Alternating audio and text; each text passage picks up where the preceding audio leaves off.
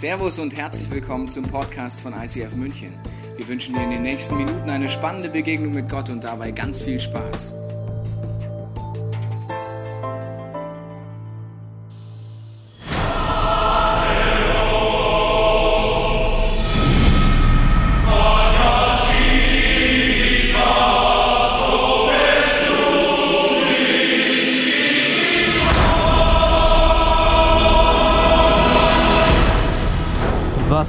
Mit der Hölle auf sich?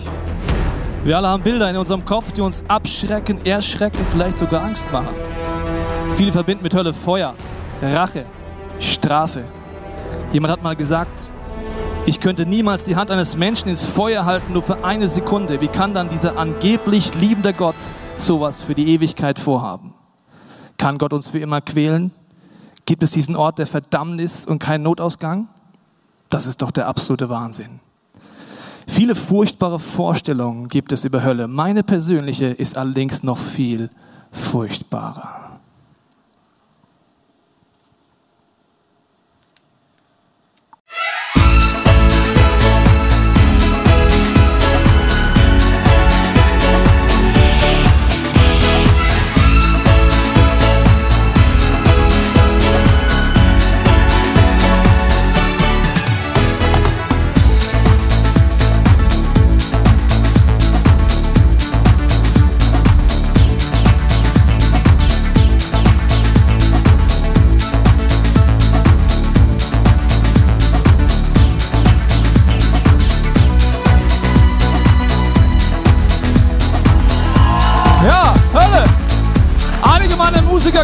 Sind sogar der Meinung, die Hölle ist ein Ort, wo man absolut hingehen sollte.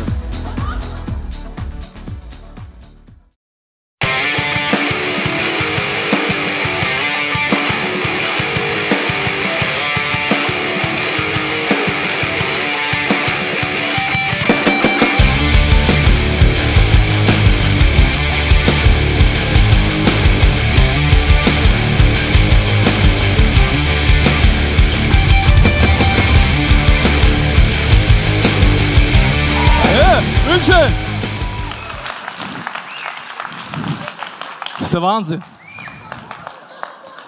Gewisse Bilder lenken eher ab, wenn es um Hölle geht, oder? Ja, also ich habe gehört, Wolfgang Petri hat einen Reißverschluss. Ich habe mir eine andere Technik überlegt, die geht so, warte mal. Ja, ungefähr. Ich weiß nicht, was für ein Bild du für Hölle, über Hölle hast, ob das so in die Richtung ging gerade.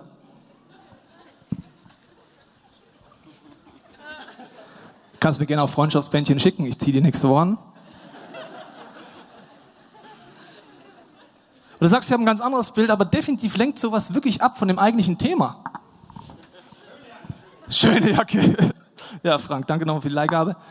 Ähm, ja, also ich finde, also diese, diese, dieser Nackenspoiler steht mir nicht ganz so, deswegen mache ich den mal kurz ab. Allerdings der Schnauzer schon. Der Schnauzer schon, würde ich sagen, oder? Also meine Frau hat mich gleich spontan geküsst im ersten Gottesdienst. Ich weiß nicht, was das bedeutet, aber definitiv, wenn wir heute über Hölle reden, müssen wir ein paar Bilder, über ein paar Bilder reden, die man hat. Und wenn du Christ bist, hast du genauso Bilder, wie wenn du nicht Christ bist, die sehr weit auseinandergehen. Und äh, ich möchte heute mit dir einladen, gleich mit einem steilen Satz. Diese biblischen Bilder, wenn man die, mit beschäftigt, muss man eins wissen. Man kann die Bibel wörtlich nehmen oder man kann sie ernst nehmen. Gleich ein steiler Beginn. Es gibt Bibelstellen, da kommt kein Christ auf die Idee, die wörtlich zu nehmen. Zum Beispiel, wenn es heißt, Jesus sagt, ich bin die Tür. Ich habe keinen Christen zu Hause gesehen, der vor jedem Zimmertür niederkniet und sagt, I worship you, my Lord. Türklinke, geh auf. Wenn du mit Türen aufmachst, Gott, kann ich aufs Klo gehen, aber wenn du die Tür nicht aufgehst, dann ist die Tür geschlossen. Das habe ich persönlich noch nie erlebt. Bei anderen Bildern ist es schwieriger. Man muss ein bisschen eintauchen in den Background, den historischen Background, in den biblischen Background, überlegen, was wollen uns diese Bibelstellen denn sagen. Und du wirst auch heute wieder merken, dass das Thema Hölle etwas ist, was, egal wo du dich auf deiner geistlichen Reise befindest, herausfordernd wird. Es wird hinterfragen Prägungen, die du vielleicht hast, von deiner Kindheit, Jugend, Christentum. Aber es wird uns auch neue Perspektiven geben, da bin ich fest von überzeugt. Das Problem ist nämlich an unserer schönen deutschen Sprache, dass sie oft ein Wort hat, wo die hebräische und die griechische und aramäische Sprache, wo die Bibel drin äh, geschrieben wurde, wo auch gesprochen wurde zur Zeit Jesus, hat mehrere Bedeutungen immer. Zum Beispiel Liebe. Das Wort Liebe wird immer mit Liebe übersetzt in der Bibel, bedeutet aber, es gibt drei Begriffe. Es gibt Eros, das kennen wir, Erotik, Agape und Filio, freundschaftliche Liebe und bedingungslose Liebe. Alles übersetzt der Martin Luther mit Liebe. Jetzt bei Hölle ist es so ähnlich. Es gibt vier verschiedene Begriffe, die möchte ich euch vorstellen und dann auf die Reise mit euch begeben. Was hat es mit der Hölle wirklich auf sich? Der erste Begriff, den es gibt, wenn es um Hölle geht, ist das Wort äh, Sheol, ist hebräisch. Und das Wort taucht auf im ersten Teil der Bibel und es ist der Gedanke dahinter, dass man sich für eine Gottesbeziehung entscheiden kann. Und eben nicht, das bedeutet, diese Gottesbeziehung ist in erster Linie dafür da, wo verbringe ich die Ewigkeit, sondern wie beginnt heute etwas in meinem Leben, was einen Unterschied macht. Das geht immer um Nachfolge im Judentum und auch im Christentum. Wie kann ich einen Weg gehen, dass sich diese Gottesbeziehung real wird in meinem Alltag? Und das Wort Sheol heißt wie Warteraum, kannst du es übersetzen. Das heißt, du lebst mit diesem Gott und dann stirbst du und dann gibt es wie diesen Warteraum und dann gibt es irgendwann diesen Punkt der Ewigkeit mit Gott. Der zweite Begriff für Hölle in der Bibel ist das Wort Hades. Das ist das griechische Wort für Warteraum im übertragenen Sinne wie das hebräische Wort Sheol. Und dann gibt es ein drittes Wort, das heißt Tartarus. Das wird genau einmal erwähnt im zweiten Petrusbrief, wo es darum geht, dass Engel oder dämonische Kräfte, destruktive Kräfte in diese Hölle, alles übersetzt dieser Luther mit Hölle, er kann auch kein anderes Wort groß finden, diesen Tartarus kommt. Und dann kommt ein entscheidender Punkt. Das vierte Wort führt Jesus ein. Er nimmt es auf aus seinem Kontext, die Leute verstehen ihn sofort und das Wort heißt Gehenna. Das ist die vierte Bedeutung für Hölle. Der Kontext war folgender. Die Juden hatten die Frage gestellt und die gläubigen Menschen haben die Frage gestellt, ist es gerecht, dass ich als gläubiger Mensch leide, Ungerechtigkeit erfahre? Was bedeutet das für dein Leben nach dem Tod? Gibt es dort dann eine Gerechtigkeit? Haben meine Entscheidungen Konsequenzen? Ja oder nein? Und Jesus fängt auf eine revolutionäre Art darüber zu predigen und nimmt das Wort Gehenna, Ort der Bestrafung. Und ich habe einen Witz gehört und der passt zur Bestrafung. Zwei alte Männer treffen sich im Himmel wieder. Sagt der eine zum anderen, ey, du Vollpfosten, du warst doch voll der bösartige Mensch. Jetzt bist du hier im Himmel, hast die schönste Frau abbekommen, jung, knackig und ihr lauft hier rum. Gibt es keine Gerechtigkeit? Gibt es denn keine Strafe? Sagt er, doch, ich bin die Strafe für sie. Ja, ist tief. Hängt da noch was? Danke. Weg damit. Oh! Ihr Frauen macht das freiwillig. Okay. Also Ort der Bestrafung, Gehenna. Und ich möchte dir äh, das äh, vorlesen, wo Gehenna das erste Mal vorkommt in der Bibel, im ersten Teil der Bibel, zweite Könige. Da heißt es, auch die Opferstätte Tophet im Himnontal verwüstete Josia, damit niemand mehr dort seinen Sohn oder seine Tochter für den Götzen Moloch als Opfer verbrennen konnte. Das Wort Himnontal heißt, Tal heißt G, Himnon heißt Henna, Himnontal heißt Gehenna. Das heißt, Jesus nimmt einen real existierenden Ort, das Tal Gehenna, das schon im ersten Teil der Bibel eingeführt wurde und jeder kannte es in Jerusalem. Ich habe dir ein Bild mitgebracht. Es war direkt bei Jerusalem um die Ecke. Schauen wir uns an. Dieser Ort sieht heute sehr sympathisch aus. Zur damaligen Zeit sah er nicht ganz so sympathisch aus. Ich habe dir ein Zitat mitgebracht von einem äh, Geschichtsschreiber, der sagt über diesen Ort Folgendes. Er sagt, in der Umgebung von Jerusalem, Jerusalem existierte ein widerlicher Ort, in dem man unreine Dinge und Leichname hinabwarf. Ebenso war dort ein ständiges Feuer, um die unreinen Dinge und die Knochen der Leichname zu verbrennen. Als Jesus das Wort Gehenna nimmt, versteht jeder seiner Zuhörer, was du redest jetzt über Hölle? Über das Tal, das kenne ich, das Tal. Es ist das Tal, ich kenne den Geruch von diesem Tal, ich kenne den Ruf dieses Tals und ich war auch schon mal da, weil in diesem Tal passierte Folgendes. Dort wurden Kinderopfer gebracht. Habe ich dir schon vorgelesen. Heißt der grausamsten Dinge, die ich vorstellen kann. Leichen von hingerichteten Verbrechern wurden einfach dort auf diese Müllhalde draufgeschmissen. Für den Abfall der Stadt Jerusalem war es der ideale Ort. Du hast all deinen Abfall hingeschmissen. Es hat grässlich gestunken. Es hat immer gebrannt. Und wilde Hunde haben nach den Überresten von Leichen und von Fleisch gesucht und deswegen gab es ein ständiges Zähneklappern, weil sie die Fleischteile zerrissen haben und sie haben auch geheult. Die Hunde. Wenn du diese Begriffe, vielleicht bist du theologisch ein bisschen bewandert, dann kennst du so Bibelstellen. In der Hölle werden es Heulen und Zähneklappern sein. Heute denken wir, wie geht das denn? Aha, das ist ein Feuer. Heulen, Zähneklappern, das heißt, naja, wie soll das gehen? Ich meine, du kannst mal probieren, wie lange du deinen Finger in der Flamme reinhalten kannst. Ich persönlich vier, fünf Sekunden ist schon, dann bin ich schon ein bisschen bekloppt, ja. Aber für die Ewigkeit, das kann ja nicht so gemeint sein. Und jetzt wollen wir uns mal gucken, wie verbindet Jesus dieses Gehenna? Weil die Frage ist, wenn man immer diese Frage stellt, wer kommt denn jetzt ins Gehenna? Muss man fragen, zu wem hat Jesus geredet? Insgesamt, wie dieses, wie dieses äh, Wort Gehenna, zwölfmal von Jesus erwähnt, einmal im Zweiten König, einmal im Jakobusbrief, zwölfmal von Jesus. Kein einziges Mal im Römerbrief, kein einziges Mal im Galaterbrief, kein einziges Mal im Epheserbrief. Wenn du biblisch bewandert bist, weißt du, da kommen noch viele Briefe, da steht das Wort Hölle nicht drin. Und Gehenna schon gar nicht drin. Jesus redet zwölfmal drüber. Und jetzt die allererste Frage, zu wem redet er? Wenn er über Gehenna und Hölle redet, liebe Freunde. Immer, das Wort immer musst du jetzt merken, immer zu gläubigen Menschen. Hä? Immer zu ernsthaften, frommen Menschen, teilweise zu bisschen heuchlerischen, frommen Menschen, aber zu ernsthaften, frommen, gläubigen Menschen, teilweise auch zu Leitern der Kirchengemeinden damals, also das wäre so ein bisschen, wenn ich jetzt mal hier so ein Wort der Gehenna bekommen würde, zu wem hat er nie über Hölle geredet? Zu Menschen, die mit Gott nichts zu tun hatten. Je nach christlicher Prägung bist du jetzt vielleicht ein bisschen anders aufgewachsen. Hölle. Entscheide dich heute ganz frei für Jesus. Feel free. Er liebt dich. Also wenn du es nicht machst, bist du in Hölle in der Ewigkeit. Aber feel free. Ist echt, echt eine Liebesentscheidung, ja? Brauchst keine Angst haben. Aber komm nach vorne, wenn du es auch merkst, du musst aus dem Feuer der Hölle davon. Ach du liebe Scheiße. Also, das ist so dermaßen unbiblisch. Also biblisch heißt der Christian heißt, dass du die ID von Jesus Christus hast, die ID von Jesus Christus, die Identität von Jesus Christus hat nicht einmal zu nichtgläubigen Menschen darüber geredet. Die Kirche redet leider relativ einseitig nicht zu Christen. Und du wirst heute wieder merken, wie letzte Woche, ja Mist, dann sitzen wir gleich wieder alle im Boot. Ich merke schon, komm, oh, oh, oh, oh, oh. Gehenna gibt es zwölfmal. Ich werde nicht alle zwölf Bibelstellen, ich mache den Ausschnitt zu Hause, kannst du weiter studieren. Von welchem Gehenna redet Jesus, wenn er sagt, er redet zu gläubigen Menschen, zu Christen? Das erste Gehenna ist das Gehenna von Hass, Wut und Bitterkeit. Doch ich sage euch schon, wer seinem Bruder zornig ist, dem erwartet das Gericht. Wer zu seinem Bruder sagt, Raka, das heißt übersetzt, du Idiot, der wird vom obersten Gericht verurteilt werden. Und wer ihn verflucht, dem ist das Feuer der Gehenna sicher. Ach Jesus, hä? ist das nicht ein bisschen krass jetzt? Also nochmal in Klammern, wem redet er, wenn ich heute als Christ bezeichnest, dann redet er jetzt zu dir. Wut, Hass, Bitterkeit, ist Jesus der Meinung, ist eine Hölle. Es gibt eine Spannung in der Bibel, die muss man verstehen. Jesus kommt auf diese Welt und sagt, das Reich Gottes, der Himmel beginnt jetzt. Er war nie der Meinung, dass du einfach so ein kurzes Gebet redest und dann auf die Ewigkeit war, das Christsein hieß.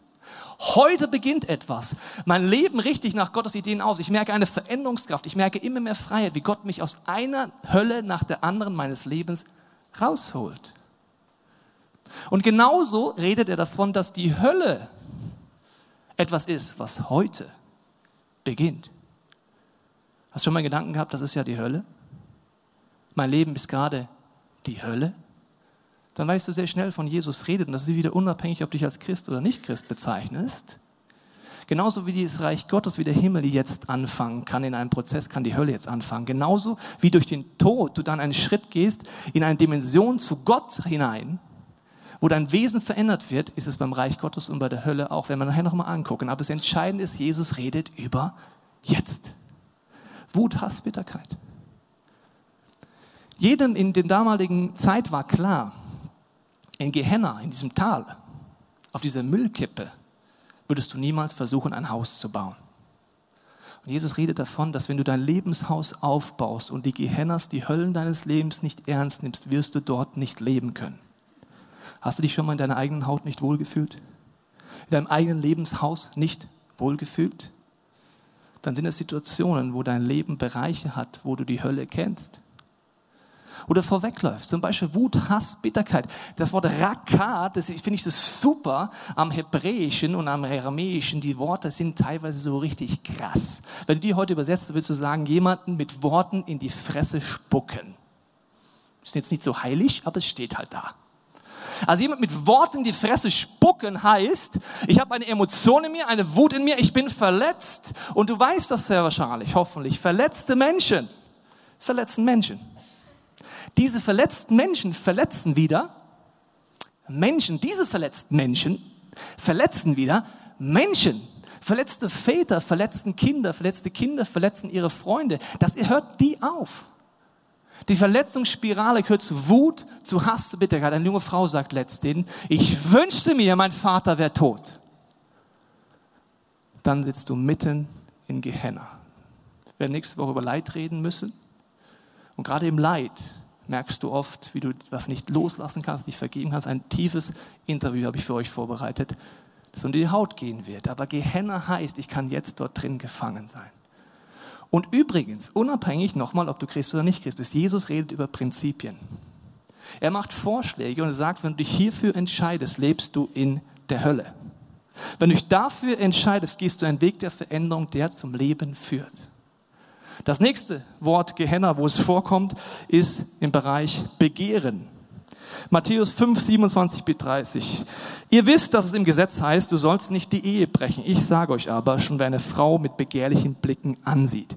Ich denke mir immer, Jesus hat wahrscheinlich nie im Sommer gelebt, sondern nur im Winter, weil sonst sowas ja nicht sagen könnte. Aber der hat mit, im Herzen mit ihr die Ehe gebrochen.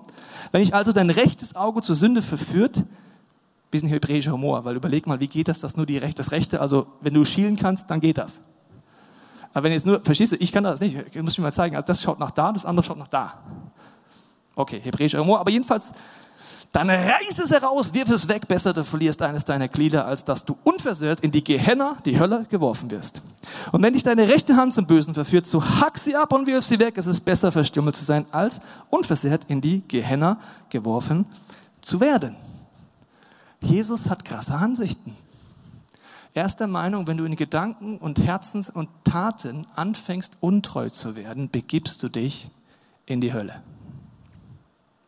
Wir haben eine Simpsons-Serie gemacht im November. Wenn du da warst, schau sie dir unbedingt an. Da geht es um Prinzipien, warum es wichtig ist, mit Gottes Kraft in meinen Gedanken und meinem Herzen treu zu bleiben, sonst wird meine Familie, meine Ehe und meine Kinder zerstört. Wer dort drin lebt, gerade weiß, es ist die Hölle.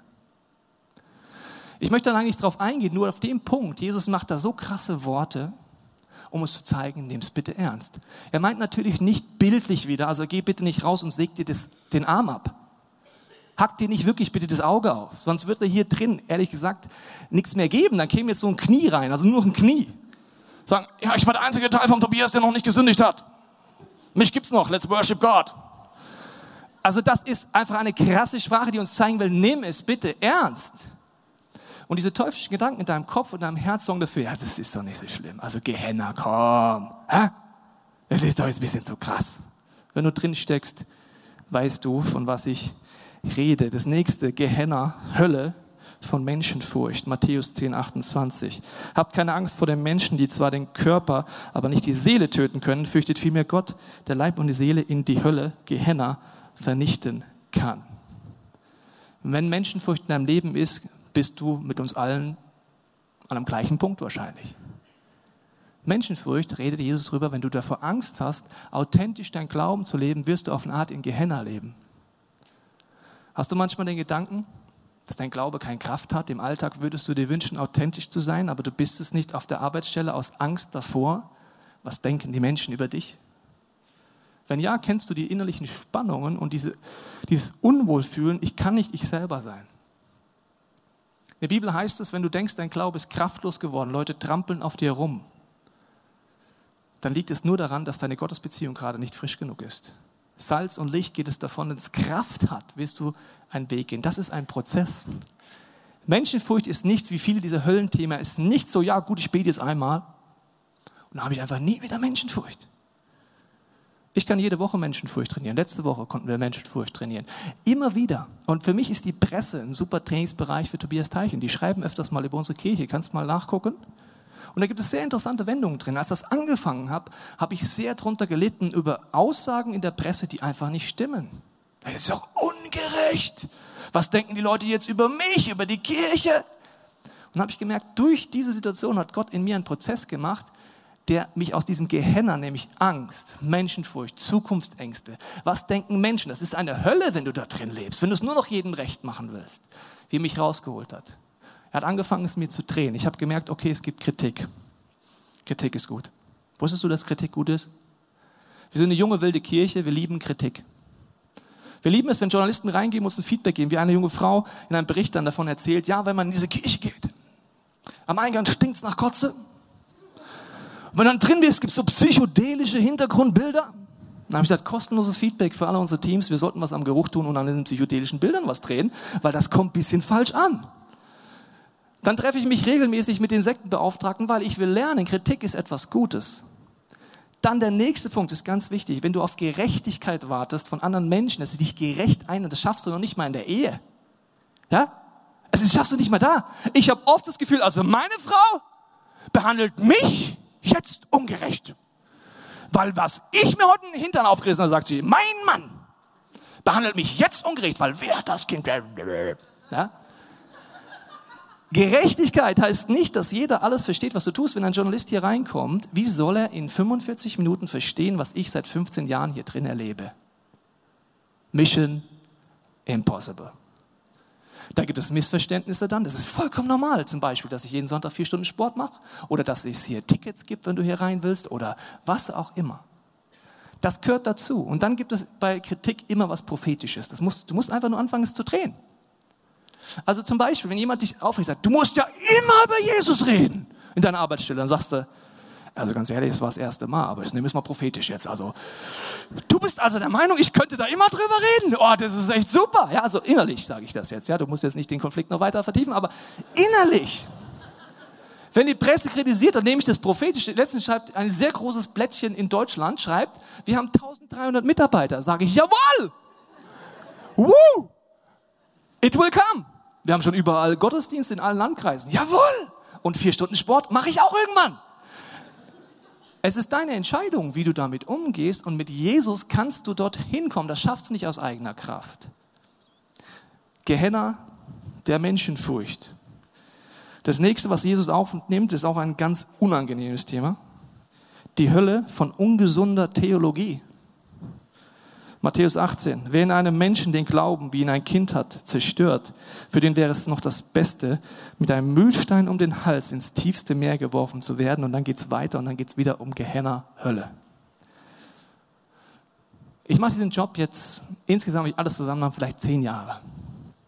In diesen zehn Jahren habe ich zu oft erlebt, dass komische Theologien dazu führen, dass Menschen mit Gott aufhören oder vom Glauben abfallen.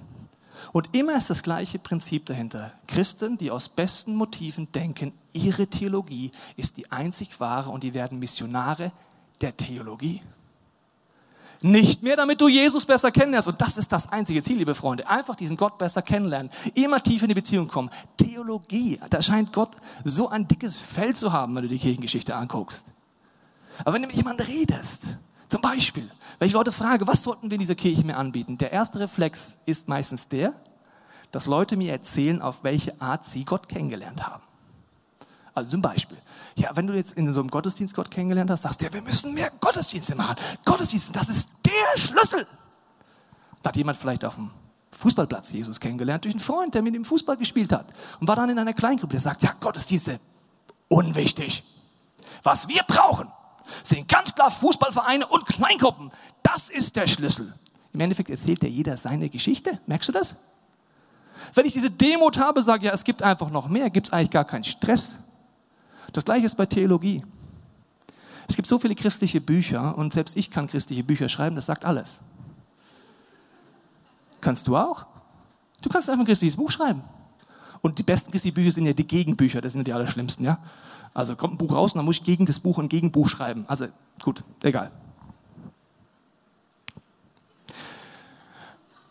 Was ich eigentlich sagen will, auch bei christlichen Büchern ist der Punkt, dass Leute ihre Lebensmessage, also ihren Punkt, wie Gott sie führt, etwas hinstellen, als wäre das immer so. Zum Beispiel, alle müssten 24 Stunden beten. Alle sollten Fürbitte tun. Warum? Weil Gott es dir aufs Herz legt. Heißt das, dass das jeder soll? Nein, es gibt Unterschiede. Natürlich solltest du erleben, wie man Fürbitte tut, aber wenn jeder nur noch 24 Stunden betet, dann gute Nacht. Es ist ein persönliches und Theologie ist etwas, wie wir es verstehen im ICF, was etwas aufwacht und nicht was etwas eng macht. Du darfst jedes Gottesbild haben, solange du nicht dafür missionierst. Dann kriegst du mit mir Ärger. Ich habe Leute erlebt, die sind gekommen und haben gesagt, ja, Heilung, es liegt nur am Glauben. Wenn jemand nicht aus dem Rollstuhl aufsteht, liegt es an seinem Glauben. Da habe ich gesagt, ich kann dir sofort vier Bibelstellen sagen, warum es nicht stimmt. Wenn du für diese Theologie missionieren gehst, fliegst du raus. Das ist menschenverachtend. Ist jetzt nicht so nett, gell? Nur wenn du es auf dem Herzen hast, darfst du gerne drüber reden. Nur wenn du dafür gehst, dann sagt Jesus, das ist wirklich nicht easy. Deswegen werden Menschen vom Glauben abfallen, wenn man das macht. Das nächste ist auch nicht besonders sympathisch. Die Hölle von Heuchelei. Matthäus 23, 15. Wehe euch, ihr Schriftgelehrten und Pharisäer, ihr Heuchler, ihr Schlangen, ihr natten Brut. Wie wollt ihr dem Gericht entgehen und verhindern, dass ihr in die Hölle geworfen wird? Diese Worte hören sich in unserer Sprache sehr sympathisch an, weil keiner so streitet. Du natten Brut, du. Du Schlange. Sagt jeder, ach, wie putzig. Ja? Ist doch noch sympathisch, das sind ja keine Kraftausdrücke. In damaligen Zeit war das das Krasseste, was du sagen konntest. Und Jesus der Meinung, das Heuchelei. Das heißt, ich spiele Dinge vor, die nicht stimmen.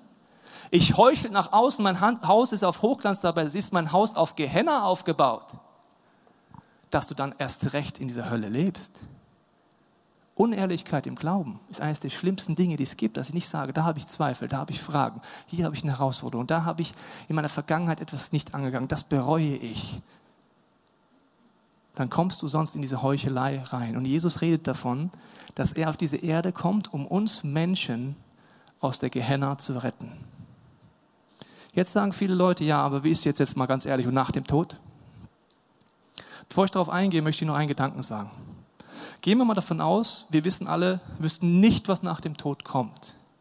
Müssten dir meine Argumente bis jetzt schon helfen und reichen als lebendiger Christ, Menschen eine lebendige Beziehung zu Jesus zu führen. Weil die Hölle hier gibt es. Wenn dir das noch nicht reicht, dass du sagst, ja, das, also irgendwie ist das noch, also ganz ehrlich, pff, nö, dann würde ich sagen, dann hast du ein bisschen ein Liebesproblem in deinem Leben. Dann könnte man sagen, Gott verändere mein Herz. Also das würde jetzt schon reichen. Jetzt rede ich über den Punkt nach dem Tod. Es gibt ein Wort in der Bibel für Ewigkeit, das heißt Aionion. Und das bedeutet auf der einen Seite Zeitalter, auf der anderen Seite Ewigkeit. Und jetzt diskutieren Theologen darüber, ah ja, dann heißt es, es gibt einfach Hölle nur hier. Und wenn du mal stirbst, gibt es die Allversöhnung. Jesus stirbt am Kreuz, damit jeder, egal was er sich entscheidet, bei Gott ist. Ich würde mir wünschen, es wäre so. Und wenn du das nicht wünschst, bist du schräg. Nur ich glaube, es gibt einen Punkt, warum Gott sich entschieden hat, in einer der komplexesten Sprachen, die es gibt, das Buch, die Bibel schreiben zu lassen. Warum gibt es im Hebräischen und im Aramäischen und im Griechischen meistens mehrere Bedeutungen? Weil beides stimmt. Es stimmt beides. Ich habe gesagt, ja, kann, was kann Gott da machen? Ja, ich habe gesagt, das ist die einzige Möglichkeit meiner Meinung nach, dass Gott, wenn er dich liebt, dir Freiheit gibt. Er redet nie zu jemandem, der mit Gott nichts zu tun hat, über Hölle, weil er möchte aus Freiheit eine Entscheidung. Und trotzdem haben deine Entscheidungen heute schon Konsequenzen. Wenn du geistige Prinzipien wie Vergebung, wie Neuanfang, wie Dinge ans Licht bringen nicht ernst nimmst, lebst du bereits heute in der Hölle. Wenn du dich gegen Gott entscheidest, was soll Gott dann machen? Soll er sagen, pff, ja, war eine nette Entscheidung. Schwamm drüber. Für mich persönlich sind diese Themen, für nur für Tobias Teichen, sage ich, was in der Ewigkeit passiert, werden wir dann merken, wenn wir in der Ewigkeit sind. Diese Bibelstellen wegdiskutieren kann ich nicht und ich glaube auch, dass es auf eine Art so sein wird. Aber das ist nicht mein Antrieb, warum ich mir heute wünsche, dass du eine ganze Sache mit Jesus machst. Weil über das eine kann ich mit dir reden. Es gibt die Hölle hier. Und das Reich Gottes, den Himmel, gibt es auch hier. Das heißt nicht, dass alles gut läuft in deinem Leben. Deswegen reden wir nächste Woche über Leid. Aber es heißt, dass Jesus in dir einen Veränderungsprozess anfängt. Dass du selbst im Leid Ruhe haben kannst. Dass selbst in den Bereichen, wo Verletzungen sind, du aus Bitterkeit rauskommst. Und wir werden jetzt in den nächsten Minuten Zeit haben, wo du überlegen kannst, wo stehst du. Ich habe dir zwei Bibelstellen noch mitgebracht die es nochmal wie zusammenfassen. Auf der einen Seite Hesekiel 33, da sagt Gott mal, doch ich, der Herr, schwöre, so wahr ich lebe, ich habe keine Freude daran, dass der Gottlose sterben muss. Nein, ich freue mich, wenn er von seinen falschen Wegen umkehrt und am Leben bleibt, kehrt um, verlasst die alten Wege. Jesus ringt darum, dass wir zu ihm umkehren. Er sagt, ich bin ein Retter, ich bin ein Arzt, ich bin am Kreuz dafür gestorben, damit du heute einen Veränderungsprozess starten kannst. Die zweite Bibelstelle, 2. Petrus heißt es, wenn manche also behaupten, Gott will seine Zusage nicht einhalten, dann stimmt das einfach nicht. Gott kann sein Versprechen jederzeit einlösen. Aber er hat Geduld mit euch und will nicht, dass auch nur einer von euch verloren geht. Jeder soll Gelegenheit haben, zu Gott umzukehren. Ich merke diesen Wunsch nach einfachen Antworten im Christentum, der ist ein bisschen schräg. Wenn ihr sagt, jetzt sag's doch ganz klar, wie ist es denn jetzt? Ich sage, es ist ganz klar, dass Gott seine Hände nach dir ausstreckt und dass deine Entscheidungen Konsequenzen haben, auch deine Entscheidung heute. Du wirst in den nächsten Minuten die Zeit haben, darüber nachzudenken. Vielleicht ist für manche von uns dran, zum allerersten Mal zu entscheiden, Jesus, du darfst in mein Leben kommen. Ich kenne die Hölle auf Erden in Lebensbereichen. Komm in mein Leben, ich nehme das an, was du am Kreuz für mich getan hast. Schenk Veränderung. Ich möchte auch besonders bei uns herausfordern, wenn du dich als Christ bezeichnest. Vielleicht merkst du, dass es dir egal geworden ist, ob Menschen um dich herum in der Gehenna leben dass du dich neu ausstreckst, sagst, Gott, gib mir neu deine Perspektive. Und wenn du Gehenna-Situationen in deinem Leben und die Wahrscheinlichkeit ist hoch, dass du sie hast, auch da kannst du Jesus einladen. Wir haben für dich Stationen vorbereitet. Hier vorne, wo die Kerzen brennen, hinten. Und diese Kerze ist für mich ein Symbol, wo du während den gesungenen Gebeten hingehen kannst und ein Licht anzündest, zum allerersten Mal sagst, Gott, du darfst in mein Leben kommen. Stellvertretend für einen Lebensbereich, wo du die Hölle erlebst. Oder als Fürbitte für Menschen in deiner Umgebung, wo du dir aus Liebe wünschst, dass sie diesen Jesus kennenlernen, um aus dieser Gehenna zu entfliehen, die jetzt schon beginnt. Es ist deine Zeit mit Gott. Die Band wird gesungene Gebete spielen, am Anfang ein paar Minuten instrumental. Und ich lade dich ein, wenn ich jetzt gleich gebetet habe, wenn es für dich okay ist, irgendwann auch aufzustehen, wenn den Songs, dass Menschen leichter rauskommen können und diese Herzensentscheidung mit diesen Kerzen, wenn sie wollen, treffen können. Ich bete jetzt und dann ist deine Zeit mit Gott.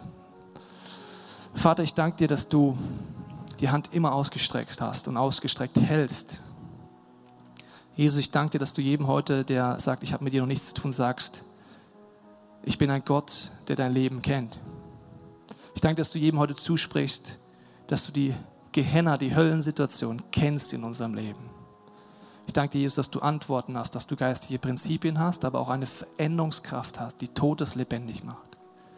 Heiliger Geist, ich bete, dass du jedem von uns zeigst, egal wo wir stehen heute, an welchen Punkten wir unser Lebenshaus auf diesem Müllberg aufgebaut haben. Jesus, ich danke dir, dass du uns einlässt, wie umzukehren innerlich, aber dass du auch vielen Menschen in diesem Raum, die sagen, sie leben mit dir, eine neue Liebe schenken wirst und eine Perspektive, dass du uns Antworten gegeben hast, wie man aus der Hölle, die hier beginnt, Schritte rausgehen kann. Heiliger Geist, ich danke dir, dass du mit deiner Liebe jetzt kommst und alles Falsche wegspülst. Ich bete besonders für Menschen, die aus einer christlichen Prägung kommen, die ihnen Angst gemacht hat. Ich bete besonders, dass du dort Heilung schenkst und dass du zeigst, dass du nicht dieser Gott bist. Und dass trotzdem diese Spannung zu halten ist, dass meine Entscheidungen Konsequenzen haben.